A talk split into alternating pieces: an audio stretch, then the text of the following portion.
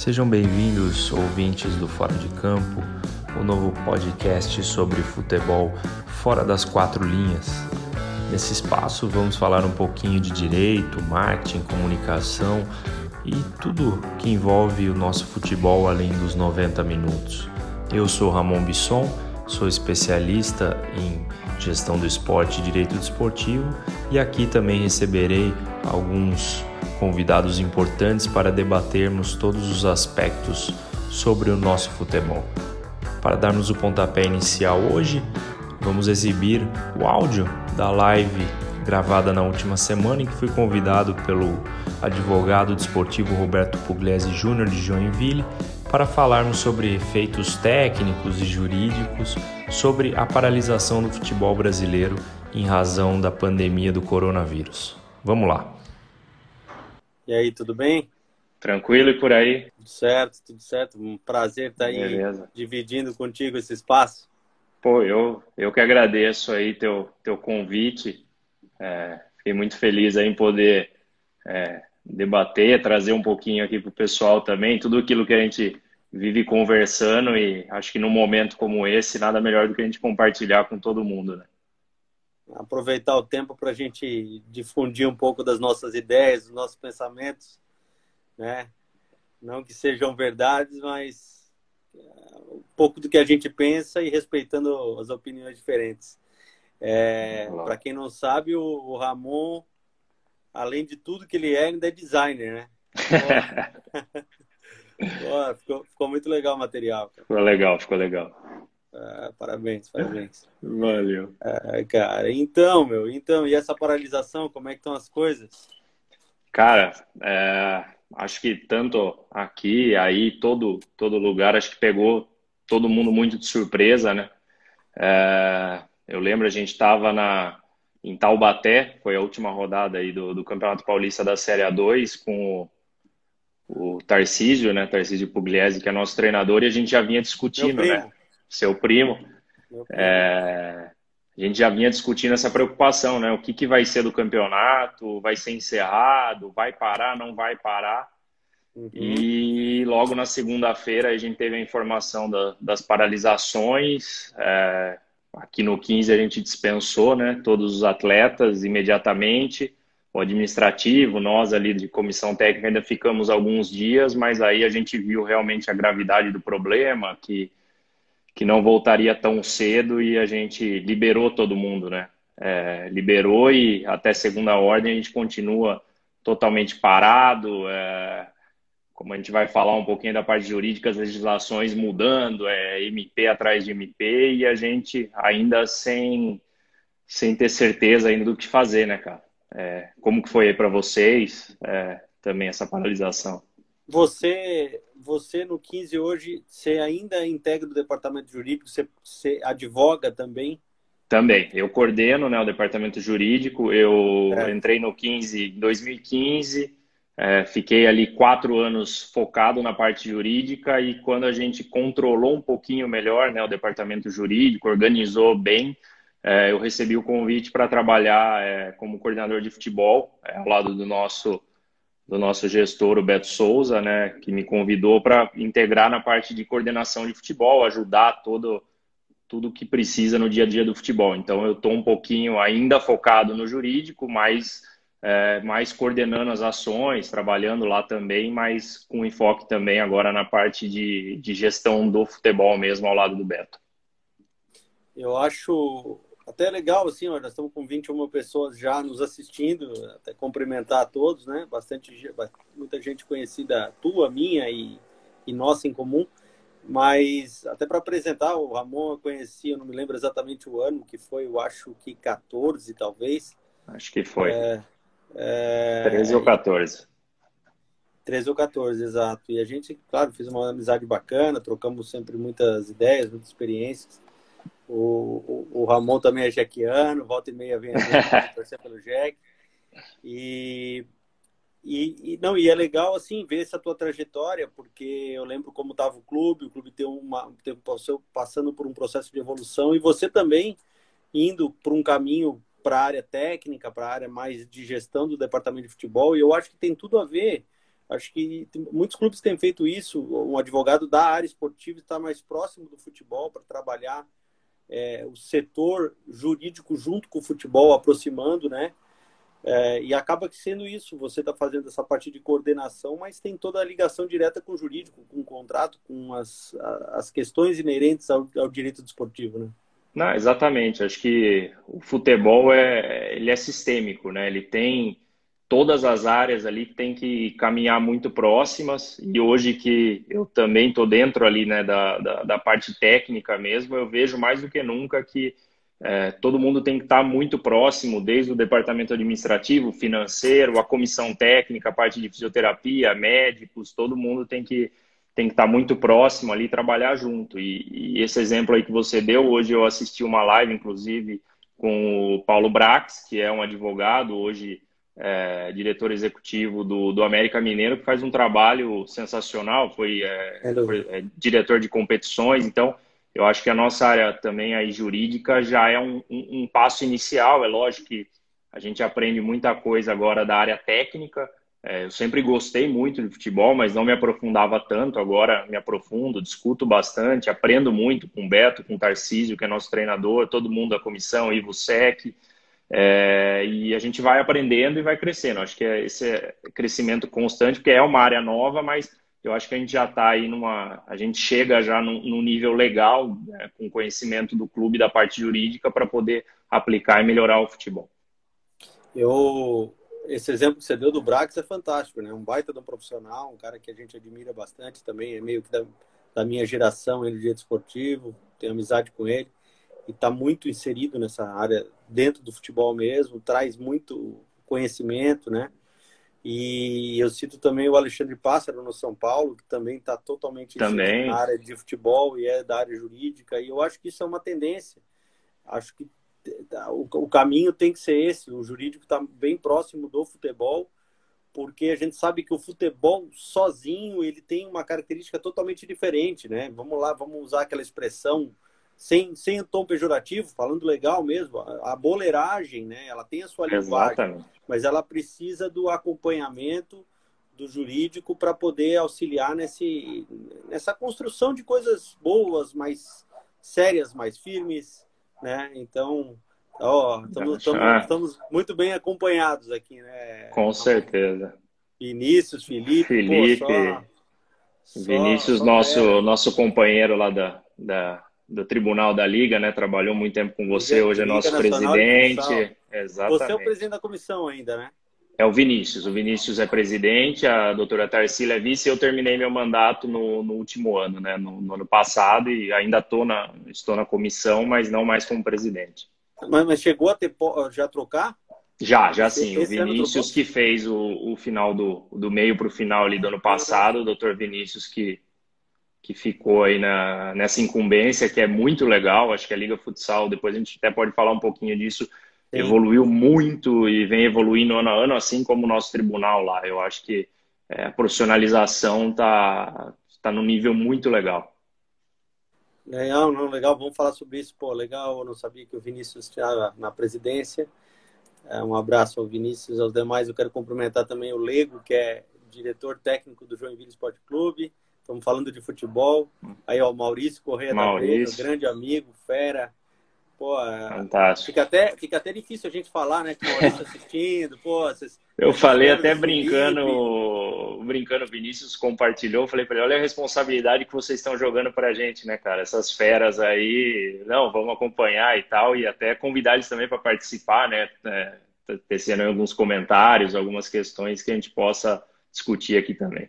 É, todo mundo bem à vontade aí para até para criticar, porque a gente aqui tá tá colocando mais as nossas opiniões, vamos começar a colocar algumas opiniões, mas os assuntos jurídicos, desportivos, eles são sempre polêmicos, então nós vamos ter divergência, vamos ter ainda mais uma situação dessa que é tudo novo, né? Como você falou, entre MP, sai MP, aí vem decisão da STF que diz que não vale, e aí a gente já sabe o que vai acontecer, né? Tudo que eu vou dizer por mim, tudo que eu não quero é que tudo isso, toda essa confusão acabe nos tribunais depois, né? Eu acho que ninguém quer isso.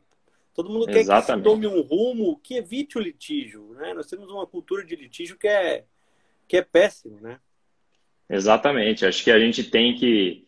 É, é uma hora de diálogo, né? Não adianta é, a gente querer aplicar a lei como ela é, existe hoje, como ela está posta, porque ela é posta para uma situação normal e não para essa situação que a gente vive hoje. Então, é, recentemente eu, eu, participei ali da coluna do IBDD e destaquei bastante isso também, né, cara? É a hora da negociação coletiva que no Brasil, principalmente acho que no futebol, ela ainda é muito pouco explorada, né, perto de outros países como Estados Unidos. É, as ligas americanas utilizam muito a negociação coletiva para N questões e aqui no Brasil a gente ainda fica totalmente travado e prova disso é que aí quanto tempo a gente já está parado e ainda não houve nenhuma evolução é, no futebol, né, cara? Não teve uma evolução entre sindicatos, a, a, comissão de clubes ainda não, não evoluiu. Eu acho que muito por causa dessa cultura nossa, o Vinícius colocou bem, é uma cultura de litígio e não de conversar. Então a gente vai precisar mudar isso. Eu acho que é um momento para a gente evoluir e, e, exatamente nesse sentido, começar a mudar a nossa mentalidade. Mas, mas, aí, mas aí, aí, desse ponto, aí surgem duas outras questões. Primeiro é, ninguém é unido. Os ninguém. clubes não são unidos. Os clubes não são unidos. Eu tenho participado das reuniões de clubes, tenho tido o privilégio de participar tanto até de Série B, representando Cuiabá, representando Joinville, junto aos clubes, a reunião com os clubes, os principais clubes do Brasil. E se vê até, a conversa é, é, um tom bacana, um tom legal, mas não se vê assim um alinhamento de pensamento. Tá todo mundo ali puxando para o seu. Né? E, aí, e isso é um problema, porque é, é, muito diferente a realidade do Palmeiras, do, do, do Flamengo, do Vasco já é uma outra realidade, do Cruzeiro que hoje está na B é outra, da Chapecoense é outra, e assim vai. Do Joinville é totalmente outra, do totalmente. 15 é outra. E aí cada um puxando para o seu não se chega em lugar nenhum né? Não, não, infelizmente não, não, consegue chegar. E isso também vale para os atletas. União também. zero, zero, não tem conversa, não tem representatividade, não tem organização. Então aí o Diego também está comentando. Grande Diego. É, então eu acho que partimos desse desse grande problema. Exatamente. Né? Essa falta de união. E o outro ponto também que eu destaco nesse raciocínio é que você fala da negociação coletiva tal aí, ao faltar união das classes, falta também a sacanagem, que é outra coisa que é uma cultura que tem no é uma Brasil, cultura brasileira. De querer levar vantagem. Então, o que, que acontece? Hoje tem empregador, não só do futebol, mas em outras modalidades também, que se aproveitou da situação para dizer: olha, agora eu não posso mais te pagar é, 50% a menos e pronto. Uhum. Será que é 50% a menos? Será que é Será que assim não fica muito fácil para o clube? Aí eu estou colocando o clube mesmo. O clube teve lá um déficit de 50, ele repassou esse déficit e acabou. Não é Exato. justo. Se, é, se ele teve 50% de perda, ele não tem que dividir essa perda. Vamos os dois participar. É, tem que ser transparente, transparente, tem que ter diálogo. Acho que esse é o, a grande questão. É até um exemplo que você colocou de desunião, entre aspas, dos clubes na, na Logo que houve a paralisação, havia preocupação se algum clube não continuaria treinando para tentar uma vantagem no retorno. Então, Técnica. pô, é, no momento tão delicado como esse, chegar a cogitar essa possibilidade realmente mostra que os clubes não, não têm diálogo ainda, né? Melhorou, vem melhorando. Acho que é, você participa aí o, o né, de, de, várias reuniões aqui na Federação Paulista. A Federação Paulista hoje já está bem mais aberta, os clubes estão se aproximando mais, mas ainda acho muito distante do que a gente precisa, até para que a negociação coletiva, como eu falei, possa fluir e, e gerar frutos positivos. Eu vejo, por exemplo, a CBF. A gente por muitos anos falou da CBF. Eu, desde que entrei nesse meio, para mim a CBF era aquela caixa preta que ninguém sabia o que tinha dentro, todo mundo falava mal, mas sem saber. Hoje a coisa mudou bastante. A CBF abriu muito as portas. Hoje ela, ela, ela, ela incentiva a, a, a os clubes a tentarem se organizar, ela, ela, ela, ela abre debates. Mas assim, é. É, falta o outro lado, né? Eu vejo que falta, falta. É muito fácil de jogar a responsabilidade. Ah, a CBF não ajuda. Tá ajudando. Eu, eu se fosse Começou. apostar, eu apostaria que não ia ajudar. Tá ajudando. Né? Não, apostaria, nunca. Não, é um começo. É, a gente nunca passou por uma situação dessa e realmente a primeira reação é não, a CBF vai lavar as mãos e não, ela começou, né, já apoiou aí é, Série C, Série D, futebol feminino, agora é, os clubes é, como o 15 ainda é, não joga esse ano é, nenhuma série do Campeonato Brasileiro, acho que também pode chegar a nossa vez. A Federação Paulista também tem ajudado, não financeiramente ainda, mas talvez seja necessário. Eu tenho certeza que eles vão agir dessa forma. Isso é uma surpresa positiva, vamos colocar assim, né? A, a reação das federações, Confederação Brasileira, na minha visão, nesse momento ainda é, considero como positivas. É, eu também acho. E eu acho que a Federação Paulista é o carro-chefe das federações, né? Ela sempre deu exemplo em termos de organização, de, de tentar fazer com que os clubes se estruturem, até por isso, muito por isso também. É, o futebol paulista, entre os estaduais, é, é disparado, mais forte. Sim. É, e, e é, eu espero que as outras federações, eu vi a Federação Mato Grossense está ajudando, a Federação Paraibana está ajudando, então é, eu acho que, acho que é um caminho, sabe? É um caminho. E, e eu não estou falando só de, de, de, federação com dever de ajudar, não é?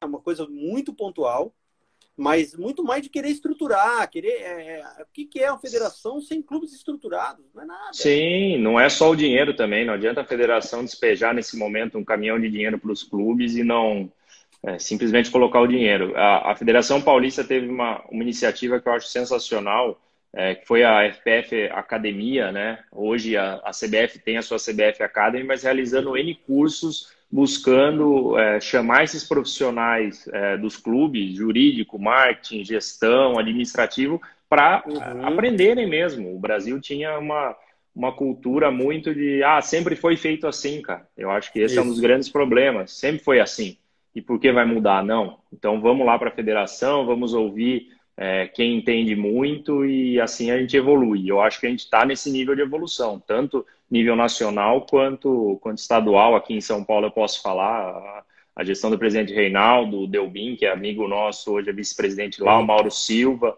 É, é uma visão totalmente diferente, muito positiva. É, acredito que o futebol paulista e a CBF vem nesse mesmo caminho, tem, tem tudo para evoluir também. É, eu acho que é uma evolução. Mas aí a gente cai nessa questão, sabe? Eu, é, eu ainda acho que defendo isso já há um bom tempo, já escrevi sobre isso, já palestrei sobre isso, de que essa relação entre clube, atleta, agentes, até as entidades, ela tem que ser mais próxima, ela tem que ser. Todo mundo faz parte dentro do mesmo negócio, né? Todo mundo faz parte. E, e, e, há sempre aquela coisa de, pô, o atleta tá me roubando né? O atleta ganha demais. Pô, mas eu que ofereci o salário, eu que fiz o contrato do cara, agora eu tô dizendo que ele tá ganhando muito. Ah, o empresário é isso. Pô, mas fui eu que liguei pro empresário para pedir um jogador. É, e, e, a mesma coisa é o contrário, aquele medo de que o clube está sempre querendo levar vantagem. Eu acho que essa relação ela tem que mudar.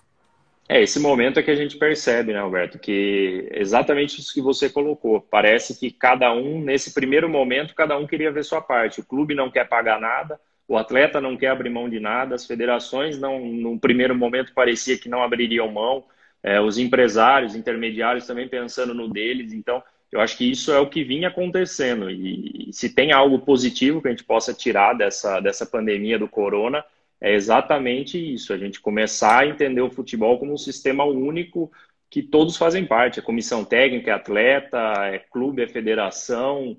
É, o futebol, o último estudo né, que a Ernest Young é, participou aí com a CBF, pô, se você vê o número de pessoas envolvidas que trabalham com futebol, não atletas, é pessoas de match day no dia dos jogos, é pessoas que trabalham em federações, administrativo, a cozinha, o clube é muito mais do que 11, 18 jogadores, com certeza, deveria muito ser mais. mais. Eu digo pela estrutura dos clubes que a, que a gente conhece, né? Eu digo pelo Joinville, eu imagino que o 15 deveria ter mais profissionais pelo movimento de dinheiro, pela relevância que é, né? Até para produzir, até para produzir mais, né? E também gerar mais riquezas e aí consequentemente. Ah, é um mercado com potencial gigante. E a gente vê isso no, principalmente na Europa, né? Quanto gira de, de valor com a Premier League, né? A, eles estão projetando até um, um, prejuízo aí de 9 bilhões, que é um valor absurdo, mas porque gira muito dinheiro. Sim, sim, é, sim. Então, é, é um mercado promissor que pode ser explorado mais profissionalmente aqui no Brasil também. A gente precisa começar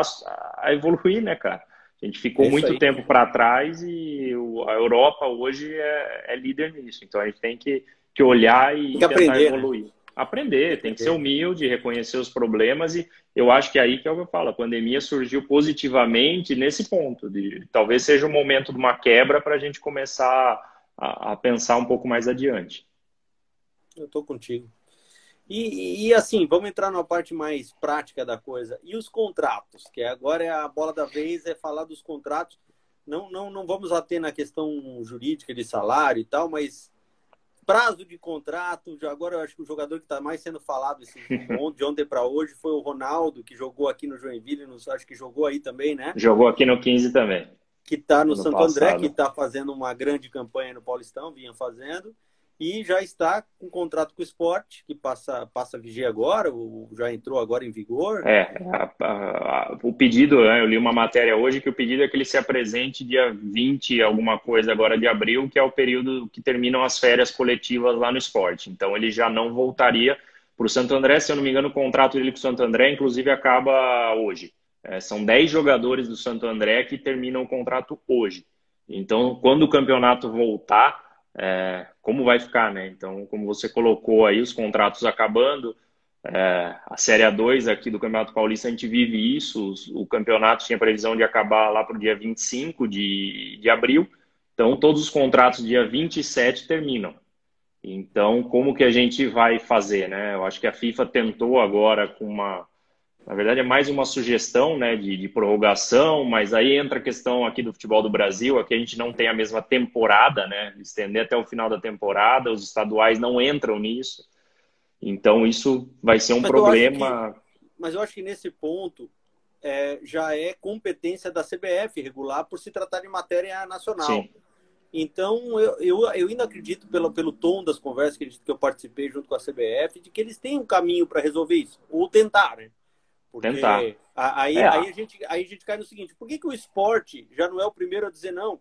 Pode começar teu contrato depois que acabar o estadual. Vamos cumprir. É, na verdade, aqui. eu acho que isso aí é o grande problema é a incerteza, né? A gente não sabe se os estaduais vão terminar e após isso o campeonato nacional vai iniciar, se eles vão iniciar ao mesmo tempo. Então, eu acho que essa incerteza atrapalha bastante. É, a gente não sabe. Caso né, tenha certeza que o estadual vai terminar primeiro, eu acho plenamente viável e eu acho que o, que o esporte é poderia é tomar essa atitude. Mas isso é fácil de resolver. Eu, eu, inclusive, nas primeiras vezes eu fiz uma live logo no começo da pandemia, tal, com algumas opiniões. É, e, e, uma coisa que eu senti, assim, que eu, que, eu, que, eu, que eu imaginava, e que eu continuo imaginando, na verdade, é que isso é fácil de resolver. Porque que, que a CBF está sinalizando? Ela já tem vários cenários para, a partir da data que puder voltar, ela tem o cenário daquele momento. Tem projeções. Projeções, perfeito. Então, se for começar no meio de maio, é uma projeção. Ela diz que ela garante o final dos estaduais e garante as 38 rodadas. Se passar para junho, já tem que fazer uma adaptação. Se ficar julho, talvez já não dê mais os estaduais, aí tem que pensar na solução. Então, com essas projeções, é fácil no momento tá, tá parado, o que, que tem que o jogador passar? Sim, se apresentar não lá. Não tem nada que ele não vai se apresentar lá. Tá parado, ninguém vai treinar. No momento que for permitido treinar, que começar a liberar, aí vem a CBF para regular isso e define essa matéria. Olha, a partir de agora, aquele contrato, o estadual vai continuar, quem tava vale, não pode jogar. E aí os clubes têm que conversar e fazer com que a coisa funcione de um jeito coerente. Claro que pode ter situações que geram impasse e não vai ter como resolver. Sim. Jogador que, que vai para o exterior, o clube exterior que, que vá, e lá o calendário vai ser diferente, não sei. Mas dá para resolver não. o grosso, né? Sim, a também, gente também, com... também tem casos de clubes que só jogam o campeonato estadual que já liberaram todos os jogadores. Pô, aí, aí inclusive já conversei com um que até tem um, um presto serviço também, os caras falaram, não, a gente sabe do nosso risco, a gente sabe que que se precisar eu vou jogar com a base e não tem problema, tudo bem. É, o Perilima da, acho que é Pernambuco, se eu não me engano, o Perilima já falou isso também, já dispensou todo mundo e falou que se continuar o campeonato, o campeonato é, é com a base.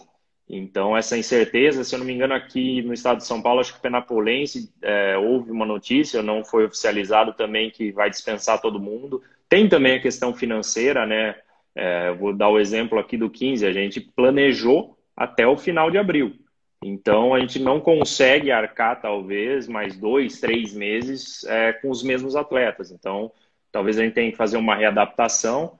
É, e como o, acho que o Delbin ontem no webinar do, do IBDD é, falou com bastante propriedade, é, os regulamentos vão ter que ser refeitos, é, novas possibilidades de inscrição, talvez. A gente sabe que o Estatuto do Torcedor veda, mas como eu falei no começo, isso aí é, é uma questão num, num caminho normal. A gente vive claro. uma exceção, então totalmente diferente, né? Então, é, abrir nova possibilidade de inscrição, é, o Eduardo, né, no, também advogado, atuante lá na, na Liga Nacional, é, colocou bem, o, o, Rio Branco de Paranaguá também dispensou todo mundo, acho que foi a primeira equipe né, a dispensar todo mundo, inclusive o treinador, acho que é era o Tcheco, é, todo mundo dispensado. Então é, é uma, um impasse e a, construção tem que ser conjunta. Eu acho que a CBF tem que puxar esse, esse momento e, como você colocou, dentro as, dentre as projeções possíveis, tentar estabelecer algo, algo é, viável para todos os clubes, é, ajudas de algumas formas, não, não necessariamente 100% financeira, não bancar 100%, mas é, conversar para tentar chegar num, em algo que sustente, que eu, continue sustentado. O que eu tenho visto, a preocupação dos clubes é assim, não, nós precisamos fazer com que as competições acabem porque eu tenho que receber pelos contratos que eu tenho.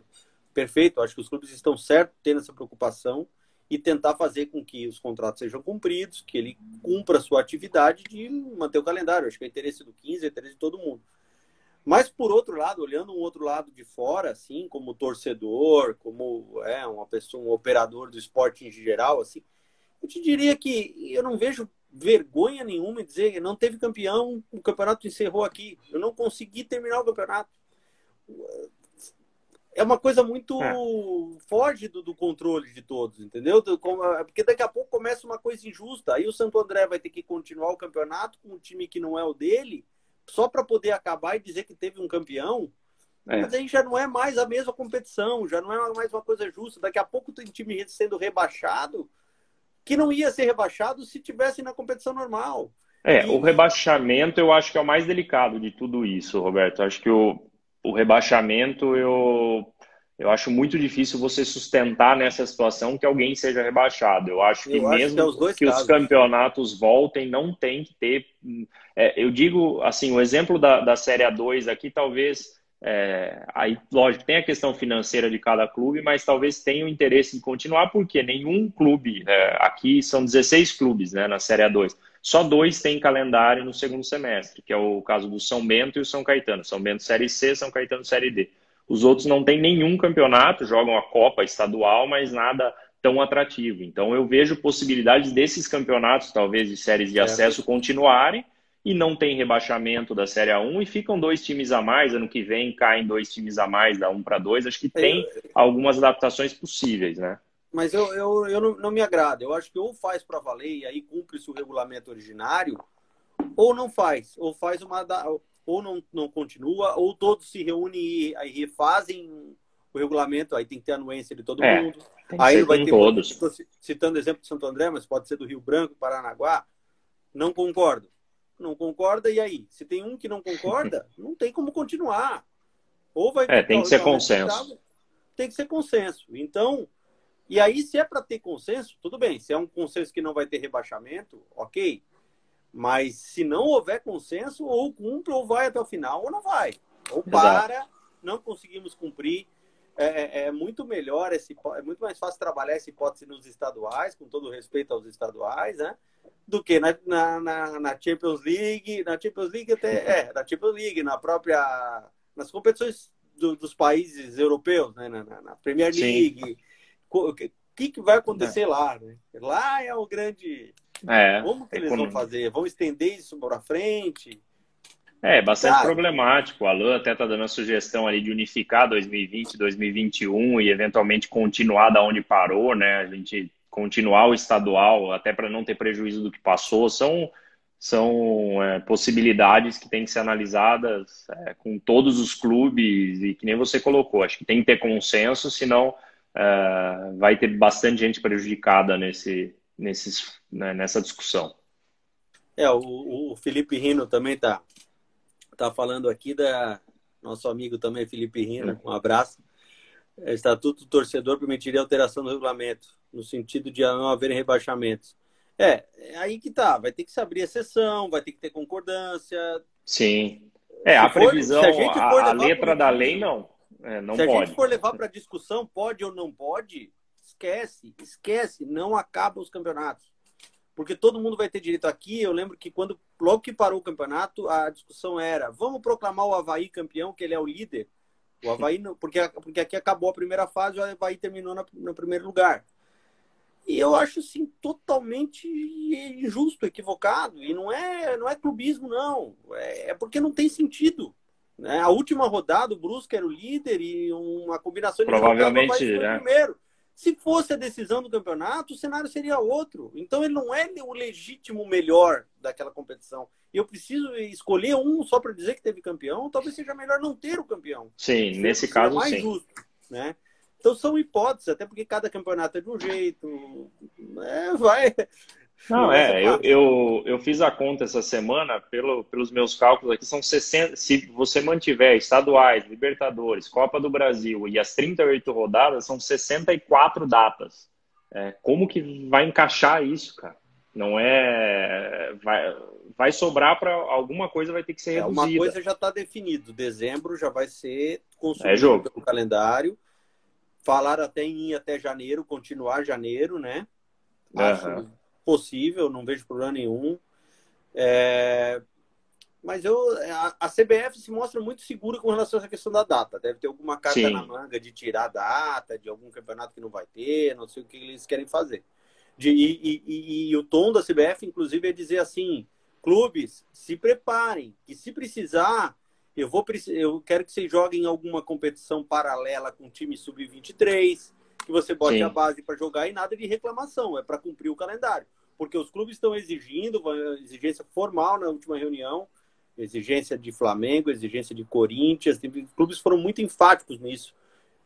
Queremos, o Palmeiras, queremos os 38 rodados, queremos o Campeonato Brasileiro na íntegra. E para poder ter isso, talvez seja necessário suprimir algumas coisas, né?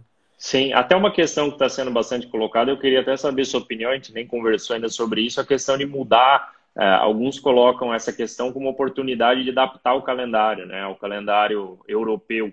É, saber tua opinião. Contra, totalmente contra. Eu não sou desses que acha que a gente tem que se adequar à realidade de fora. Eu acho que são duas realidades diferentes, encaixadas num, em modelos diferentes é, verão de lá é no momento, daqui é o outro. A gente tem que pensar muito mais no que, que a nossa sociedade, o que, que seria mais funcionaria melhor. O que, que adianta parar o campeonato em julho aqui para nós? Exatamente. Um mês parado. E em compensação, lá de, entre o Ano Novo e o Natal, todo mundo na praia, viajando com a família e tá tendo jogo. E o campeonato acontecendo.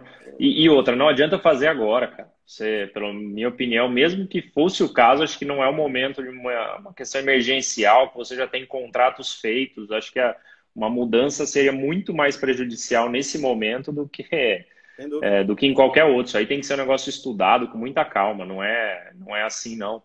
É. Só colocando aqui, ó, o, o Renê também participou do Juventus aí, né, de Jaraguá, que fez uma campanha muito boa, né? Ele, Sim. o Rafael Gomes, que atuou aqui no 15 também, né? Parabenizar e também falando que o vencimento de 25 contratos de quase todo mundo. Acho que essa é a realidade de todos os clubes que não têm um calendário atrativo, no mínimo atrativo, no, no segundo semestre, é, assim como é o 15, todos os clubes aqui do interior de São Paulo que não disputam ao menos uma Série D, né? Eu acho que isso aí o Juventus é, o, é, normal. Um, co-irmão aqui, né? Um clube que está aqui do nosso lado. Nosso Juventus, tá, a gente está sempre muito próximo aqui, está fazendo um grande trabalho lá. E, e, e o Juventus está nesse, nesse caso, né? específico, inclusive ficou na, na frente do Joinville na primeira fase, uma campanha muito boa, está classificado aqui em Santa Catarina. Sim. É, mas voltando nessa questão dos contratos, Ramon, é, juridicamente você acha, porque aí surgiu essa discussão, né? Não, mas a FIFA mandou, disse que os contratos eles prorrogam e não vale aqui no Brasil, né? Que, que a gente falou. Uhum. Você acha que é possível vir uma, uma determinação da CBF e se resolver isso? Você acha que isso tem como se amoldar? Eu não sei se é tão simples assim. É, a gente vai enfrentar algumas questões é, com alguma dificuldade Uh, a primeira delas é a questão de prazo de renovação, acho que isso aí já foi levantado uhum. por todo mundo, né? A questão do prazo mínimo dos três meses, isso vai ser um primeiro questão é uma questão legal, então como a gente vai conseguir, é, talvez com um regulamento de CBF, é, alterar isso? Acho que é uma, uma primeira questão. E também uhum. não basta apenas estender. É, vamos é, fazer aqui uma, uma suposição que o Campeonato Paulista continue. É, você vai ter que levantar se os clubes têm dinheiro para bancar mais um, dois meses nos contratos, nos moldes que foram feitos, né, com os atletas, talvez com os mesmos salários. Então, eu acho que não é tão simples é, chegar a uma norma e simplesmente prorrogar. Talvez seja uma opção, né, uma, algo até lógico que possa acontecer, mas eu acho que não é tão simples. Não, concordo, concordo que não vai ser simples, porque entra a questão legal, trabalhista, né? Como é que se obriga o cara a dizer, não, aquele contrato que você assinou com data tal não vale obrigatoriamente não vale, não é uma faculdade, ele começa a valer depois. Exato. Não, é... E, e, é um grande dilema que, que a gente vai passar, e aí a gente pode se colocar também na pele do atleta. Eu vou continuar esse é, mais um mês de contrato com o meu clube, sendo que eu já tenho uma proposta melhor, e pode ser que é, o clube que, eu, que vai me receber abra mão e eu vou perder, então o atleta também fica é, eu tenho certeza nesse dilema de, de, saber se fica no clube anterior e termina o campeonato, se já sai, como pode ser o caso do Ronaldo. É, dependendo como o calendário ficar, pô, essa dúvida acho que vai ser muito grande para todos os atletas também. Me parece, ó, o doutor Bruno aí também cumprimentando a gente. O, me parece que a solução vai ser basicamente alguma coisa no sentido de de que os contratos acabam realmente, a não ser que haja anuência, deve se criar alguma forma de ter a anuência do, do outro clube ou do atleta para Sim, tem que ser uma sistemática, né? Não é um, o, algo tão simples. O que, o que vai caber às federações fazer é liberar inscrições. Isso eu acho que é o uhum. básico do básico que vai realmente acontecer e, e vai facilitar. Até porque, assim, vamos lá também, né? Nós que estamos em clubes, quem joga é o clube se o atleta teve que sair, ele tem que ter outro jogador para jogar. Busca outro jogador, bota um garoto, mas o clube tem que se ver representado ali, né? Não é, não é necessariamente aqueles 11 jogadores. É uma pena, mas... É uma situação excepcional. É uma situação que ninguém esperava. Então, realmente, o regulamento... O Delmin falou isso aqui em São Paulo já. O regulamento vai ter que abrir essa exceção de novas inscrições. É, eventualmente, times que vão continuar é, com 20% do, do elenco anterior, faz parte, cara. É bem o que você colocou. Quem é, quem está representado ali é o clube, não simplesmente o atleta. Então ele vai ter que continuar, talvez com um elenco totalmente diferente, mas vai continuar. E eu acho que a, a, o objetivo, é, tanto do CBF, federações, tem que ser continuar todos os campeonatos. A partir do momento que as datas não forem possíveis, o doutor Rino até colocou ali uma, uma questão de, de não ter mais as datas das Olimpíadas, as datas de seleção, abre algum, eu acho que tem que, a CBF, como você colocou, tem que ir estudando o calendário para a hora que a, a, o Ministério da Saúde, né, as organizações de saúde derem o ok e a gente saber onde a gente está e o que a gente vai conseguir cumprir. E aí as consequências a gente já tem que estudar agora para já estar tá pronto para continuar da forma que for. Se tiver que mudar o time inteiro, tem que mudar, não tem como. Não, é isso, é isso mesmo. Eu também penso dessa forma. O que eu volto a dizer, que eu senti da CBF nas reuniões que eu participei, foi muita tranquilidade com relação a isso. E a preocupação deles é entregar, eles também têm os contratos deles, eles também eles sabem o, a, a confusão que dá se tiver que mexer. Então, eles querem entregar aquele pacote e, ó, aqui, ó, as datas estão aqui. Agora, vocês se virem para jogar da forma que vocês conseguirem. Ah, quem tem mais poder financeiro e sentiu menos vai. Vai sobressair, não tem, isso é natural é natural, é. Estou falando ali a questão do time do Santo André, né? Que a gente já. É, é uma, é uma pena, cara. É, é, lógico que não é o que ninguém queria, acaba criando um sentimento até de injustiça, né? O time do Santo André que poderia ir mais longe e talvez não consiga, assim como aqui na Série A2 é, do Campeonato Paulista também, times talvez não consigam manter, mas é uma exceção que a gente vai ter que aceitar e, e saber que isso aconteceu por um ano, né? É algo totalmente isso. atípico que a gente, pelo menos a nossa geração, nunca viveu nada nem perto. Então, espero que nunca mais é, viva, né? Nunca mais aconteça, exatamente. E também Mas que se aprenda, gente... né? Que o regulamento daqui a pouco já preveja alguma situação. Pô, se não tiver completado tantas rodadas, não vai ter continuidade, sabe? Situações que. É, isso tem que ser um aprendizado. Tem que ser, para todos os setores. É, deixa eu mudar um pouquinho o rumo do assunto, porque a gente já está se alongando e, e, tem muita coisa aí que a gente pode falar. É, sobre a questão contratual, o outro aspecto, que é salários, né? Aquela discussão que ah, enorme de ah, o clube está perdendo dinheiro, quer repassar esse, esse, essa perda para os atletas. É, ao mesmo tempo, o atleta, alguns batendo o pé, dizendo, não, não aceito nenhuma redução, né? Como lidar com isso, né? Como, como, qual é a melhor fórmula para essa situação? Como é que você vê isso? Ah, eu acho que vai muito do caso a caso, né? Acho que é, no começo a, a, primeira questão que se levantou, ah, os clubes não tiveram perda de receitas, então não não pode abaixar o salário. Hoje talvez a situação já seja diferente, né? A gente já tem ciência aí que a pelo menos aqui em São Paulo, as cotas de televisão não foram repassadas, muitos clubes com problemas contratuais com patrocinadores, que obviamente não têm exposição, é, e isso reflete, então eu acho que é válido sim uma conversa sobre a redução, mas como você falou, é uma, não é uma imposição. Eu acho que o clube é, não pode simplesmente chegar e, e, até em questão constitucional, né, a gente sabe que, tem lá o artigo 7 que, que fala da redutibilidade, né, mas e aí entra a participação, eu acho que aí é a principal questão da, talvez da negociação coletiva. Eu acho que atletas, sindicatos, os clubes, a, a, os representantes dos clubes têm que sentar para conversar, porque vai ser necessária talvez uma adaptação. É, a perda de, de, receita foi grande, é, acho que para todos os clubes, acho que todo mundo vai perder com isso. E infelizmente não tem como honrar o que era previsto. Mas também é uma situação atípica, então todos vão ter que, que entender. É hora de atleta mas, ceder, mas aí, aí ceder aí é a hora daquilo que a gente falava antes. Sentar à mesma mesa, no mesmo andar e conversar. Olha, Exato. que eu tenho. Aquilo que eu te prometi. Tem que ser transparente. Cumprir. Entendeu? Agora, eu acho que o modelo ideal é olhar essas contas, analisar essas contas e dividir esse prejuízo. Não pode ser repassado aos atletas, assim como também os atletas não podem falar, não, o problema não é meu, te vira, você tem que Fechar os olhos. É. Não, é, não, até porque. Todo mundo vai perder. Sim, até porque a gente pode notar uma situação aqui que pode ser prejudicial, né? Essa, talvez se você forçar, pensando aqui nos clubes menores do interior, se você forçar o cumprimento dos contratos da forma como estão, talvez no segundo semestre, eu vou dar o exemplo do 15, se chegar numa situação financeira, a gente pode não disputar a Copa Paulista.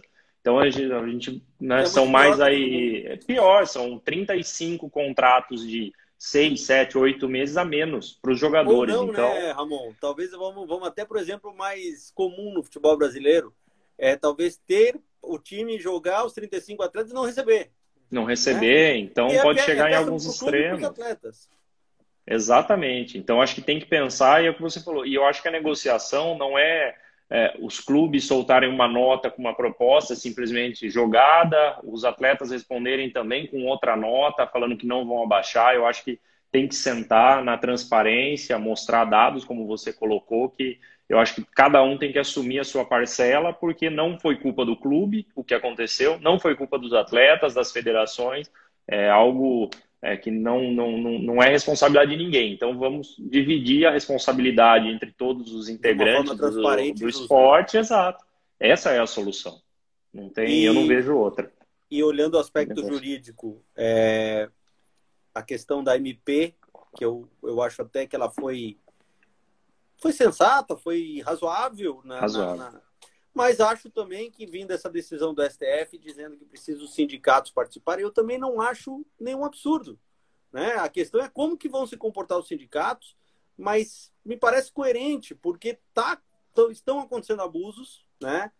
E, e, tem que ter uma negociação, tem que ter uma discussão, tem que ser uma, uma coisa equilibrada. É, talvez o que ficou um pouquinho é, em aberto, né, um pouco mais é, complicado é a questão das datas, né? São é, 10 dias para um, uma resposta né, do, do, sindicato e talvez nesse momento de desespero, não vejo nem tanto pelo futebol, tá? Eu vejo isso é, um, é, um, empresário qualquer, como que eu vou esperar mais 10 dias para saber se eu vou conseguir suspender o contrato do meu funcionário, se eu não vou, eu tenho que me planejar. Então, acho que é, tem que ser. E aí também já vem dessa cultura de problemas é, entre sindicatos e, e os patronais e, e também, né? É, não tem essa cultura dessa negociação tão fácil, essa abertura de conversa. Então, eu também acho que pode ser salutar, sim, a participação dos sindicatos, mas eu acho que tem que ser algo talvez mais dinâmico, mais rápido, mais aberto, transparente, é, para não ter prejuízos. Menos formal, exato. É. Não está no momento da gente ter formalidade.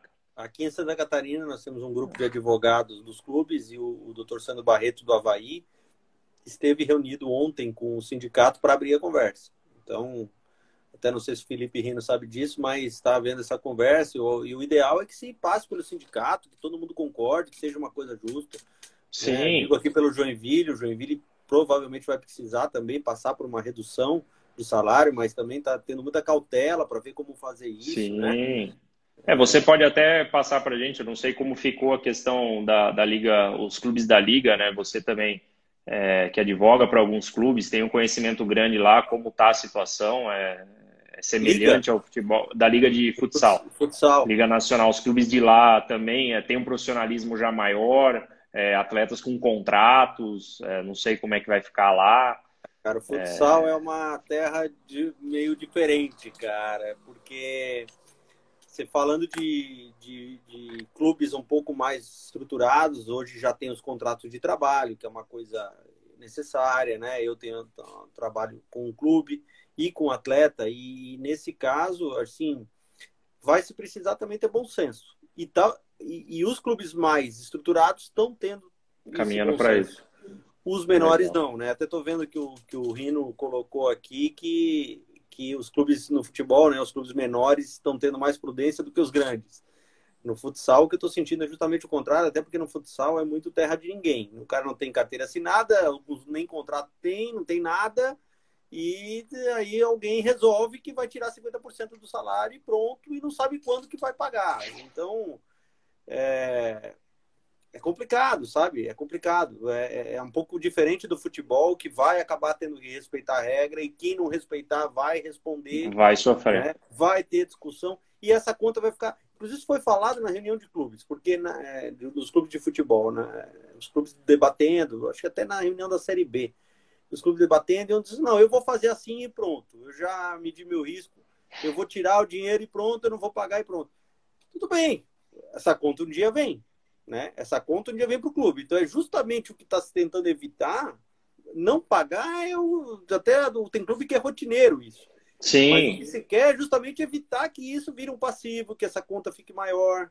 Inclusive, essa questão de, dessa cultura já de não pagamento é uma das questões que dificulta a negociação, né? Os clubes que até pagam em dia sofrem com isso por tabela, né? Que o futebol acabou ficando conhecido como é, que, né, que os clubes não pagam, que os atletas não recebem. Então, isso também dificulta hoje uma negociação, porque o atleta Sim. alega Verdade. que já não recebia, mesmo os clubes que pagam também sofrem com isso, porque os atletas vêm de clubes anteriores que não receberam. Então, essa cultura também atrapalha, cara. Eu acho que. E, e, e os clubes pagam a conta, não adianta. É, é você simplesmente. Convém. Se você hoje tomar essa decisão, pode ter certeza que daqui dois, três anos a, a conta vai chegar e talvez inviabilize a, as atividades do clube. E é isso que a gente tem que tentar evitar. Eu acho que clubes, atletas, não é interessante para ninguém. Que a gente tem uma crise com quebra, aqui a gente sabe, né? A maioria, como são associações, não existe a, a falência, né?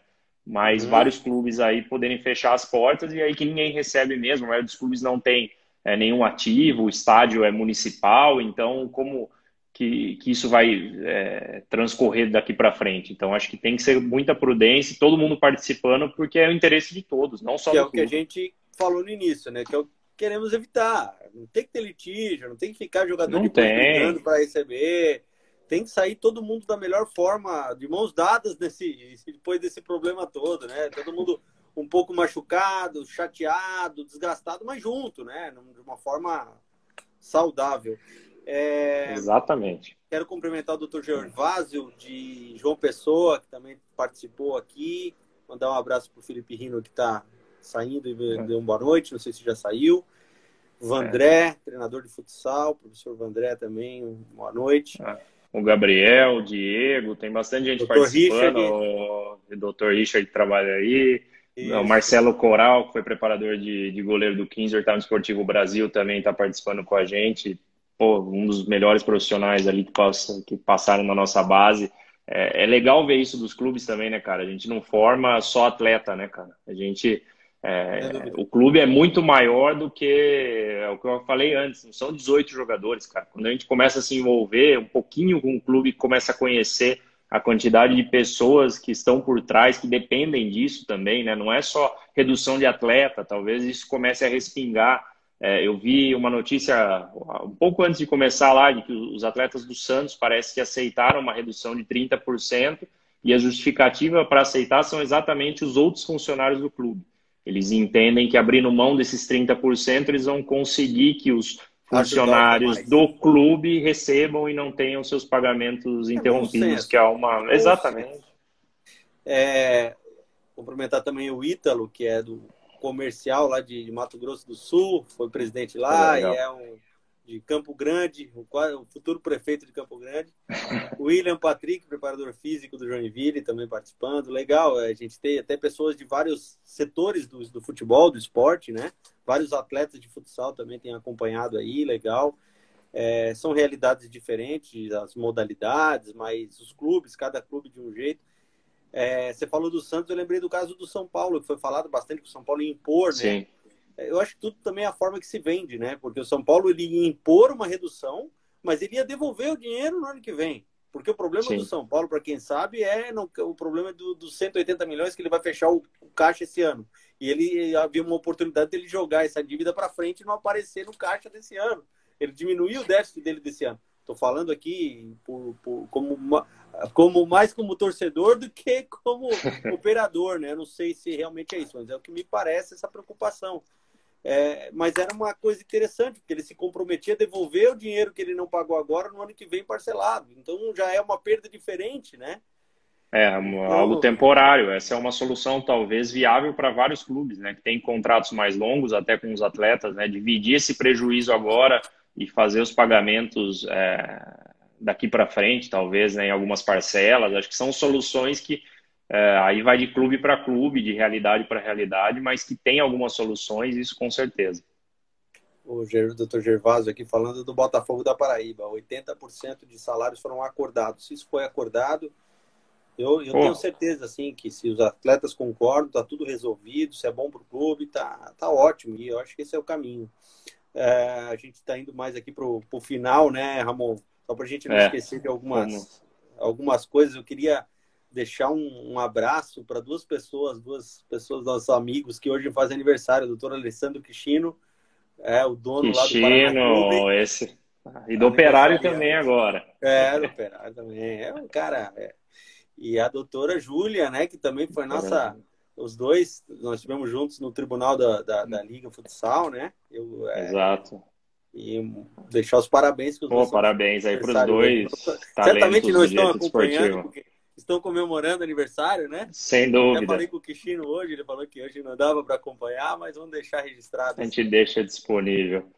Ó, só uma colocação aí, o, o Beto Souza aí, que é, que é nosso gestor aqui do 15, até colocou uma questão que é, é real, que começou a chegar para a gente, que os clubes da 2 estão realmente é, né, visando a diminuição dos salários, alguns cogitando até o não pagamento, né? A gente ainda não tem as informações concretas, mas é, é isso que, que vem, e aí que o Beto coloca é, é 100% verdade, né? Sem a conversa, é tudo que a gente falou agora.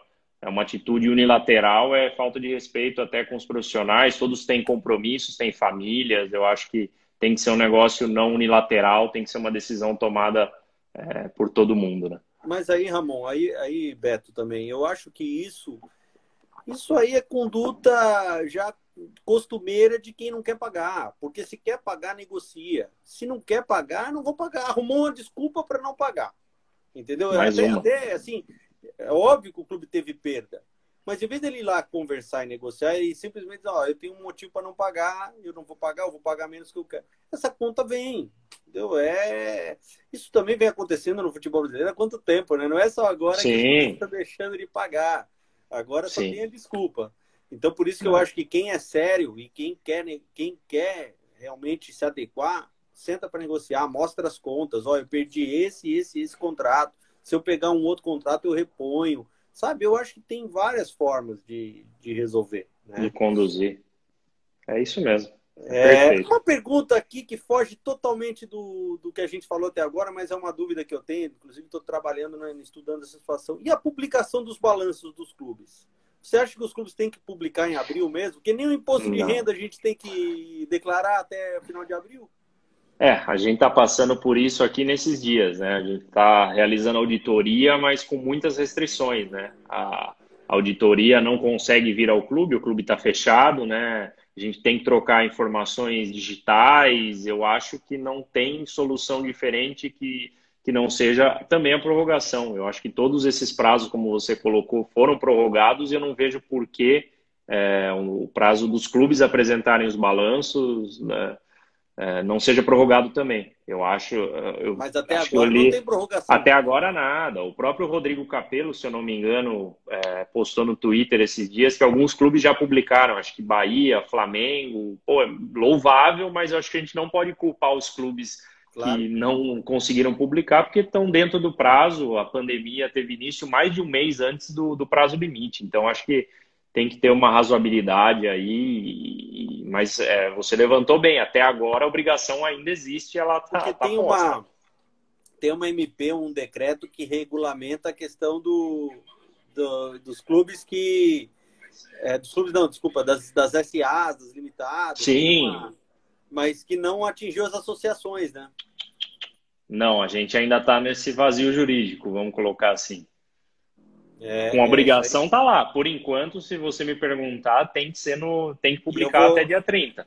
E eu vou te confessar que eu consultei a Federação Catarinense aqui, achei que eles iam ter uma resposta muito tranquila, não, tal. Eles, olha, Nada. tem que publicar. E aí eu falei, pô, mas como é que vai aprovar? Tá fácil. Tá, quem está nos acompanhando, o D'Artagnan, presidente do Conselho Deliberativo do Joinville. Tá, é, a pergunta era justamente essa, como é que os conselhos fiscal e, e deliberativo vão aprovar o, o balanço a tempo? O balanço, não tem. As contas. Aí a resposta foi, não, mas ele não precisa ser aprovado. A, a lei manda só publicar. Publica e depois, depois julga. Se, depois altera, é. É, dá, é. cara... É exceção, é, muito raso. e vamos ver o que acontece. É não, isso é questão de razoabilidade, cara. Tem que ser, tem que ser prorrogado. Eu acho que é talvez algo que poucas pessoas estão se atentando, mas a hora que passar do dia 15, talvez o prazo aperta e o pessoal vai começar a pensar nisso. Não tenho é, dúvida. O, o Gervásio está falando aqui do reinício do Campeonato Pernambucano em maio, que a federação estuda. Isso vai depender é. da CBF. Ninguém vai começar sim, o campeonato sim. a hora que quiser vai depender de decreto Perfeito. estadual, vai depender de, de, de da Sim, isso aí vai ser né, problema. autoridades sanitárias e de saúde. Então, isso não, não é assim, não. É claro que eles é. incentivam que, que, eles pressionam para que isso aconteça, né? Exato. É, Viu? Acho Mas que a live vai dar uma hora. Acho que não, né? Vamos fechar até para ficar salvo para o pessoal que não pode acompanhar ao vivo e conseguir assistir isso nas próximas 24 horas. Queria falar mais de tal, né? futsal né? e de, de outras Se você quer continuar mais um pouco a live, a gente termina essa e começa de novo. Se quiser fazer podemos, mais uns 15 podemos, minutinhos, vamos, vamos fazer mais então. Mais uns 15 minutinhos falar de outras, outros, outras modalidades. Outras... Vamos? Aí, voltei. É, eu estava falando aqui para quem está nos acompanhando, para a gente vai ficar mais alguns minutinhos. E quem quiser mandar pergunta, aproveita que a gente troca uma, uma ideia aí com algumas perguntas no final. Mas o que eu é queria puxar de assunto realmente são outras modalidades, né? Porque eu tenho alguns trabalhos com basquete, com, com futsal principalmente, né? Que eu trabalho bastante com futsal. E o que se vê é, como eu falei, terra de ninguém. Então, tem o clube que tem a carteira assinada e que está fazendo a coisa seguindo a MP ou seguindo é, coerência, o outro que não está seguindo nada o outro que já impôs a, o corte de salário e muitos que não tem nada. Muitos que não tem nada. Até, até esses dias eu respondi uma consulta, não lembro que me perguntou como é que. Ah, tá, agora estou me lembrando. Como é que funciona no, no, no, futsal? O jogador tem o quê? Não, tem muitos que não tem nada. A grande a massa não tem nada. Vai, vem aqui jogar, joga e se eu quiser eu te pago. Porque se eu não quiser também, vai ter que provar que eu te prometi te pagar. Então, é, é, é infelizmente é essa realidade. É sabe? É isso. Então, nesse cenário ainda, é que eu digo, muito clube está se aproveitando. Muito clube realmente não tem dinheiro, é, não tem estrutura, é pouco profissional, não tem dinheiro para pagar. O patrocínio caiu e tal. Mas, poxa, tem que ter o um mínimo de dignidade de chamar os seus atletas, de, sim, de negociar, de é, tentar é, tô... repor alguma coisa. Todos os atletas acho que têm compromisso financeiro, têm família. Eu acho que isso não pode ser deixar, é, a gente não pode deixar de considerar nunca, né? Acho que em qualquer esporte, o futebol é um esporte privilegiado, tanto pela parte de ser muito mais profissional, tem obrigatoriedade de registro, quanto dos outros esportes. Isso. Acho que o futsal enfrenta já um momento mais profissional, e aí, se você for pegando os outros esportes, a questão vai piorando. Os esportes olímpicos, é, os atletas talvez não recebam a questão de bolsas, e a situação vai ficando muito pior, cara. Eu acho que é, é uma preocupação. A gente não, também não pode ficar futebol, futebol, futebol e esquecer da, das outras modalidades, que tem muita gente que, que depende disso, né, para Até porque como o meio futebol, de vida. você falou, o futebol tem mais, tem mais estrutura, né? Sim, é, é muito. E, e, eu acho que se o futebol não tivesse a estrutura que tem, essa obrigatoriedade de ter contrato, de assinar a carteira, de provar para a CBF, e de contratar seguro e isso e aquilo, nossa senhora, o que seria? Exato. Seria, seria muito parecido com o que são os outros, mas acho até que pior, porque o futebol tem muito mais clube, tem muito mais. Sim, acho que você viveu há dois anos atrás, né? Os clubes não precisavam apresentar a carteira de trabalho para fazer o registro dos contratos e muitos clubes não registravam, simplesmente Sim. elaboravam o contrato especial de trabalho desportivo, registravam na federação e, e ponto. Não tinha registro na carteira, não tinha o atleta ficava totalmente descoberto. E eu acho que isso foi uma evolução até legal da CBF, né? Cobrar esse registro dos atletas, que é o mínimo necessário, é obrigação legal, e cabe à CBF também controlar um pouquinho isso. Deixa eu cumprimentar aqui, ah. eu vi que entrou ali o, o Toninho é. Cecílio, professor. Professor que... Toninho, trabalhou aqui no 15, fez uma das. chegou, levou o 15 às quartas de final né, do Campeonato Paulista, numa campanha de recuperação muito legal. É cara inteligente, da, da melhor qualidade também. Eu estava lendo esses dias o material dos sindicatos atletas aí de São Paulo e o Toninho foi presidente aí, né? Antes do Martorelli, já um bom tempo atrás, né? Mas eu li isso anteontem. Então, um cumprimento especial, até porque a gente falou de sindicato aqui também. Cumprimentar o doutor Sandro Barreto, que também entrou, do Havaí, que também já foi citado aqui. Né? O professor, é. o professor Paulinho Gambier, treinador de futsal, grandes treinadores do futebol brasileiro então também do futsal brasileiro, né? Um, um cumprimento a ele. É legal ter esse público seleto, né? Um público desse nível, né? Uma honra Só aumenta a nossa responsabilidade, né, Alberto? Tá falando, falando um monte de bobagem aqui, cara. A gente pode ser co corrigido aí por, por todos eles. É, mas assim, você viu um projeto de lei da, da Leila, da Leila deputada, é senadora, eu acho que era senadora, Sen... né? É, eu é pra... não lembro se ela é deputada ou senadora, mas o... Deputada ou senadora pelo Distrito é. Federal e que ela fez um tá, tem um projeto de lei para atender essas modalidades olímpicas, vamos colocar assim, Sim. né? Para os informais tal. Que também é outra questão interessante, como é que o cara é, do, do Gervásio está dizendo que ela é senadora. É, senadora. Falei correto. É, é aquela história, né? Como comprovar? Tem muita gente que não tem como comprovar que é atleta. Sim. Talvez vai ser como? Pelo vínculo federativo. É assim que vai provar que participou de alguma competição, porque não tem, não tem contrato, não tem documento nenhum. É, vai ser muito difícil medir quem dependia do esporte, né, para viver de alguma forma, ou complementar a renda, ou quem fazia simplesmente de uma forma, vamos colocar é amadora, no amador sim. 100% mesmo, né, sim, por sim. diversão. É, amador, não, não, não, não, não, é o não, não pro... é o amador. Exato, outro conceito, perfeito. É. Então vai ser muito difícil do governo controlar isso, né? Ela, eu sei que já está tramitando a extensão do auxílio, né, que o governo está oferecendo para os atletas. É, o Isabela até colocou ontem que entende que a, a, a, lei que já foi sancionada, né, dos 600 reais, é, teve até alguém, eu nem sabia, tinham pessoas brincando que é o voucher do, do Corona, algo nesse sentido é, que ele também valeria para esses atletas, mas eu acho que a, a, essa nova lei aí, a, que a Leila está propondo talvez possa especificar de uma forma melhor é, e não ter nenhum desvio nesses valores e que vá realmente para quem precisa. Eu acho, também tenho, eu ia fazer essa pergunta para você, mas eu acho que vale para o atleta essa, essa lei dos reais. Acho Acho que vale para qualquer um que é desempregado, que é informal, é, estão tentando contemplar todo mundo. Tem lá o cadastro para fazer e tudo, todo aquele mas não trata atleta diferente dos demais. No caso do projeto da Leila, é para contemplar atleta e até ter um, um valor talvez maior, maior. o prejuízo que, que esses atletas, alguns até de, de alto rendimento, né, estão tendo nesse, nesse momento. Ah, vai afetar bastante, com certeza. Um outro assunto, só para a gente já ir para os finalmente, mas lembrando que o Paulinho Gambier está assistindo a, a, live e é um cara que a gente sempre está conversando sobre o CREF, né? Cadê o CREF?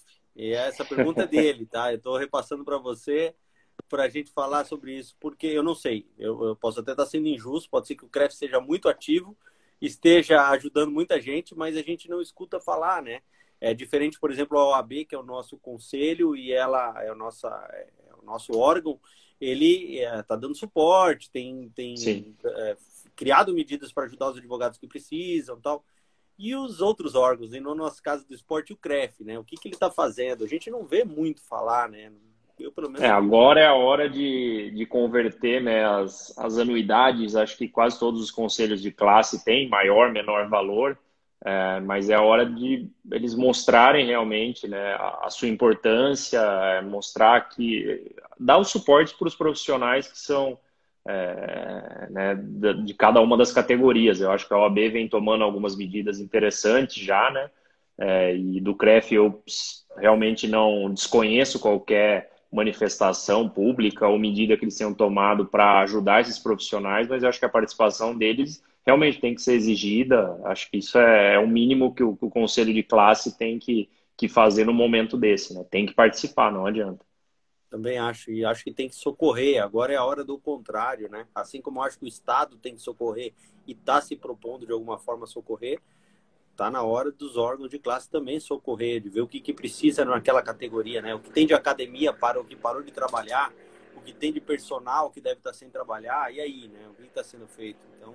Não, é uma crise muito grande que está afetando todo mundo e eu acho que o primeiro lugar mesmo é o Estado, né? Que tem que fazer essa cobertura e aí depois você vai descendo, né? E eu acho que os conselhos estão nessa, nessa linha, vamos colocar assim, e tem que ajudar. Eu acho que não, não pode se eximir, ah, momento de crise eu tô fora. Não, muito pelo contrário, né? Os profissionais é, pagam, estão vinculados e não podem é, é, simplesmente ser esquecidos porque é o momento que precisa, agora que precisa, né?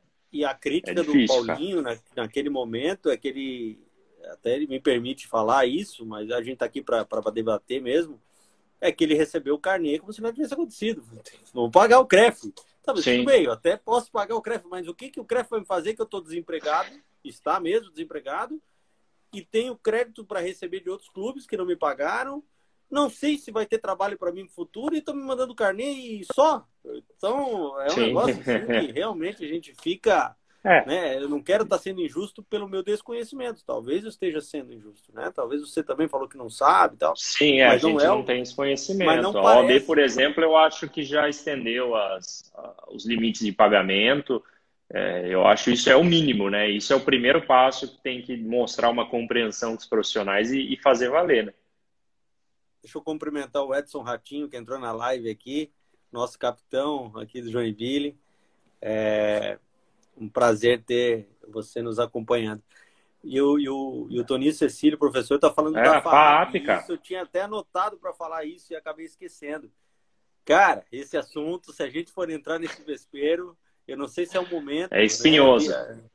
Esse, isso é um absurdo. Para quem conhece, sabe o que, que é a FAAP, que é a Fundação de Assistência dos Atletas Profissionais, é isso, né?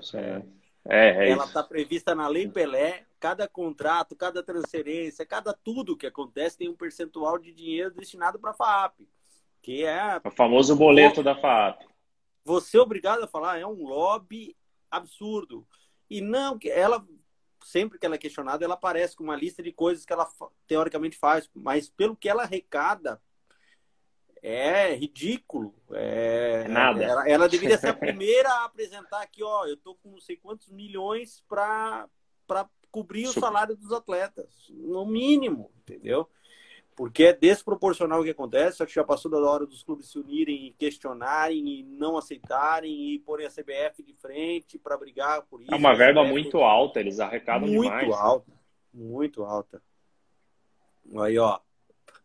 Pergunta do CREF ao Paulinho Gambier. É? Fazer uma live com o representante dele. Vai, Paulinho, pode organizar isso aí. A gente, a gente participa também, tá? Mas é, essa questão da FAAP, cara, e aí entra também a FENAPAF, que tem uma outra discussão de competência. O que, que é competência da FENAPAF? Porque a competência é do sindicato e muitos sindicatos não têm uma ligação política com a FENAPAF, então não reconhecem a, a, a FENAPAF, os seus dirigentes. Então, Cara, é, isso aí gera até dificuldade na hora da negociação coletiva, né? Eu acho que isso foi visto, né? Quando a FENAPAF começou a se manifestar, alguns já torceram um pouco o nariz, né? Que a, a FENAPAF não é a representante dos atletas, então aí já começa uma outra discussão que trava novamente todo, toda a tentativa de, de negociação nesse momento. Tem Bom, isso também. Célio Amorim, Celinho Amorim, árbitro de ponta aí do, do nosso futebol, tá falando que ele também tem CREF. É aquela história, tem CREF, tem CREF, na verdade ele paga o CREF, porque eu não, eu não sei qual é o, a contrapartida, o que, que o CREF. Sim, a gente sabe que o CREF regula, mas eh, agora nessa hora que a gente tem que ver o sindicato, a gente tem que ver é, tantas outras, é, tantos outros órgãos aparecendo, né? Os sindicatos, Exatamente. eu sou o que defendo o sindicato. O sindicato tem que existir, mas tem que existir para estar tá nessa hora na linha de frente. Não é para o dia a dia que não tem nada para fazer. É para essa Sim. hora estar tá representando, estar tá defendendo os interesses, abrindo uma negociação que seja interessante para todo mundo. E o César Sampaio também. É, honra, César Sampaio, amigo, prazer. César Sampaio está acompanhando a live grande tá, jogador. Tá muito seleto. Gestor, é, tá ficando, o nível tá alto, hein, Amor? Melhor a gente sair. é, o César Sampaio foi campeão brasileiro aqui com a gente no Joinville, em 2014. E é um cara que a gente tem uma grande admiração. É, pô, é, junta, dá um time forte aí, Toninho Cecília, César Sampaio. Toninho Cecília. Jogado juntos, devem ter, né? Tem caras aí que dá um time muito bom. Edson Ratinho, pô. É... Está tá bem representado aí com, com eles. Muito, muito, muito. O, tem uma, alguém me mandou, mandou uma pergunta para a gente lá no, no meio da live, dizendo assim: e as férias no final do ano, o que, que vocês acham? Férias no final do ah. ano, as férias na verdade estão sendo agora, foi, foi uma decisão dos clubes de antecipar férias, a grande maioria fez Sim. isso. Por enquanto, 20 dias, podem virar 30, e para mim, final do ano tem que jogar Joga, joga é, na verdade, o que houve foi só uma alteração, né? Da, né, o momento que, que houve as férias. O pessoal tem muito questionado né, se os 10 dias, que nesse momento é a ideia, se eles são suficientes, é, fisiologicamente falando, né, na parte médica, é, para os atletas retomarem. E é, é óbvio que as comissões técnicas Não, vão ter que ter um cuidado. O 10 dias, esse 10 dias que faltou do 20 para o 30, é isso? É, a ideia inicial, pelo que o pessoal tem discutido, é que isso seria entre o, o Natal, o Ano Novo, seriam esses 10 dias é, no, de, no final de dezembro, entre dezembro e janeiro, e em janeiro já retomaria de novo. Então, é, muitos têm questionado mas, a parte médica. Entendi, se, é, o que eu falar, entendi não é 10 dias, esses 10 dias que vão ter no final do ano, não é 10 dias para pré-temporada. Não, não, não. Um... É 10 dias de férias. Então, mas esse 10 dias de férias não vai dividir as temporadas. Ele vai descansar ali alguns dias do Natal, mais alguns dias, ou talvez naquela semana entre Natal e Ano Novo, e a competição prossegue. Ele Sim, não vai. Continua. Continua. Então, na verdade, ele deve voltar e nesse voltar deve ter ali, sei lá, cinco dias de treinamento e toca. A, a, Já a começa de novo. A tua discussão, a tua, o teu questionamento deve ser com relação a essa intertemporada que vai ter em janeiro, no início do ano. Sim, é, a discussão que o pessoal tem colocado é que esses 10 dias para você retornar, teoricamente, eu não sou médico, não sou fisiologista, que não seria suficiente para a recuperação dos atletas e que precisaria de um tempo maior depois também de preparação. É, sinceramente, eu não, não, não, não vejo dessa forma também. Eu acho que é, agora, quanto tempo a gente vai ficar parado? Então começa um novo período, né? Acho que isso é e também é uma situação excepcional. De novo, a gente vai cair na mesma na mesma questão. Não é algo que vai se tornar rotina, talvez. É um momento Totalmente excepcional. Vai, tem que ser feito isso e tem que fazer. De, dessa é, vez, vai... excepcionalmente, o jogador não vai ter férias. É, é. Traço, porque vai ter uns dias de descanso, mas não vai ter as férias de viajar com a família e tudo mais dessa vez. É. infelizmente é essa a realidade, é a proporção também de que de doação dessa dessa de cada um classe. e essa é a do, dos atletas também. Perfeito. Porque quantas vezes o jogador reclama, ah, eu esse ano não tive férias que eu fui contratado para jogar, eu estava jogando aqui, quando ia começar minhas férias eu viajei para jogar na Inglaterra, por exemplo. Tem jogador que encaixa as temporadas e acaba não tendo. Agora é por um outro motivo, ele não está saindo para jogar em outro lugar, mas é uma necessidade dele também se doar, né? Até porque está tendo as Sim, férias agora. eu acho que é razoável. E preservado esses 10 dias. Eu, eu, eu temo Sim. por não ter esses 10 dias ainda. Que daqui a pouco vão Tem essa possibilidade. não vai ter é, é bem aí. possível que isso aconteça e a gente tem que estar preparado. É, talvez os clubes tenham que adotar uma, né, uma carga menor de jogos, colocar um time sub-23, é, mesclar um pouco mais né, para dar conta de, de levar. Acho que hoje a tecnologia é, da fisiologia está bastante avançada até para controlar um pouco esse desgaste do atleta. Eu acho que tem meios de, de minimizar qualquer dano que possa acontecer com relação a isso. Então eu tem também, não, sinceramente, não vejo problema. Paranaense começa a temporada todo ano com sub-23, prepara o time com Sim. mais calma. O Flamengo fez isso esse ano e diz que pretende fazer mais vezes. É que tudo depende do que vai Faz acontecer. Depende porque se a competição for prorrogada em janeiro, ela for continuar, aí todo mundo vai estar em reta final, aí já não sei como é que vai ser. Sim. Mas vamos ter que passar por isso. É, isso aí tem que esperar, não adianta. Fechamos, cara? É isso não. Fechamos. Acho que foi bastante proveitoso. Queria até te agradecer novamente aí. É um, é isso. É, para quem não sabe, pô, você foi uma das primeiras pessoas aí que me, me acolheu na área de direito esportivo, quando eu ainda estava fazendo a minha transição para essa área, né? Então eu agradeço aí publicamente. Acho que você tem é, uma parcela boa de contribuição se eu estou aqui hoje, né? Na, na, atuando tanto na parte jurídica quanto na, na parte técnica aqui do 15, né, da, da, da direção técnica, é, você também faz parte disso, me incentivou, né, com a tua experiência e só agradecer, dividir esse Obrigado, espaço com você, é satisfação gigante, cara. Obrigado pelas palavras, Pô, você é um grande amigo e um maior prazer ter podido participar de alguma forma na tua, na tua trajetória, cara. Eu desejo um maior sucesso aí para vocês. Vamos trocando ideia, agradecer a todo mundo Vamos, também. obrigado, é. Né? Esse seleto todo mundo, aí, pô, tanta, tantos amigos, pessoas que a gente conhece. E, e, realmente foi legal. Quem sabe a gente repete aí um outro dia, né? Isso, vamos ver aí como é que vai continuar essa, esses problemas. É. Acho que dá para a gente fazer uma, uma nova dose aí, talvez na próxima semana. Vamos ver como desenrola, mas é bem legal essa oportunidade, cara.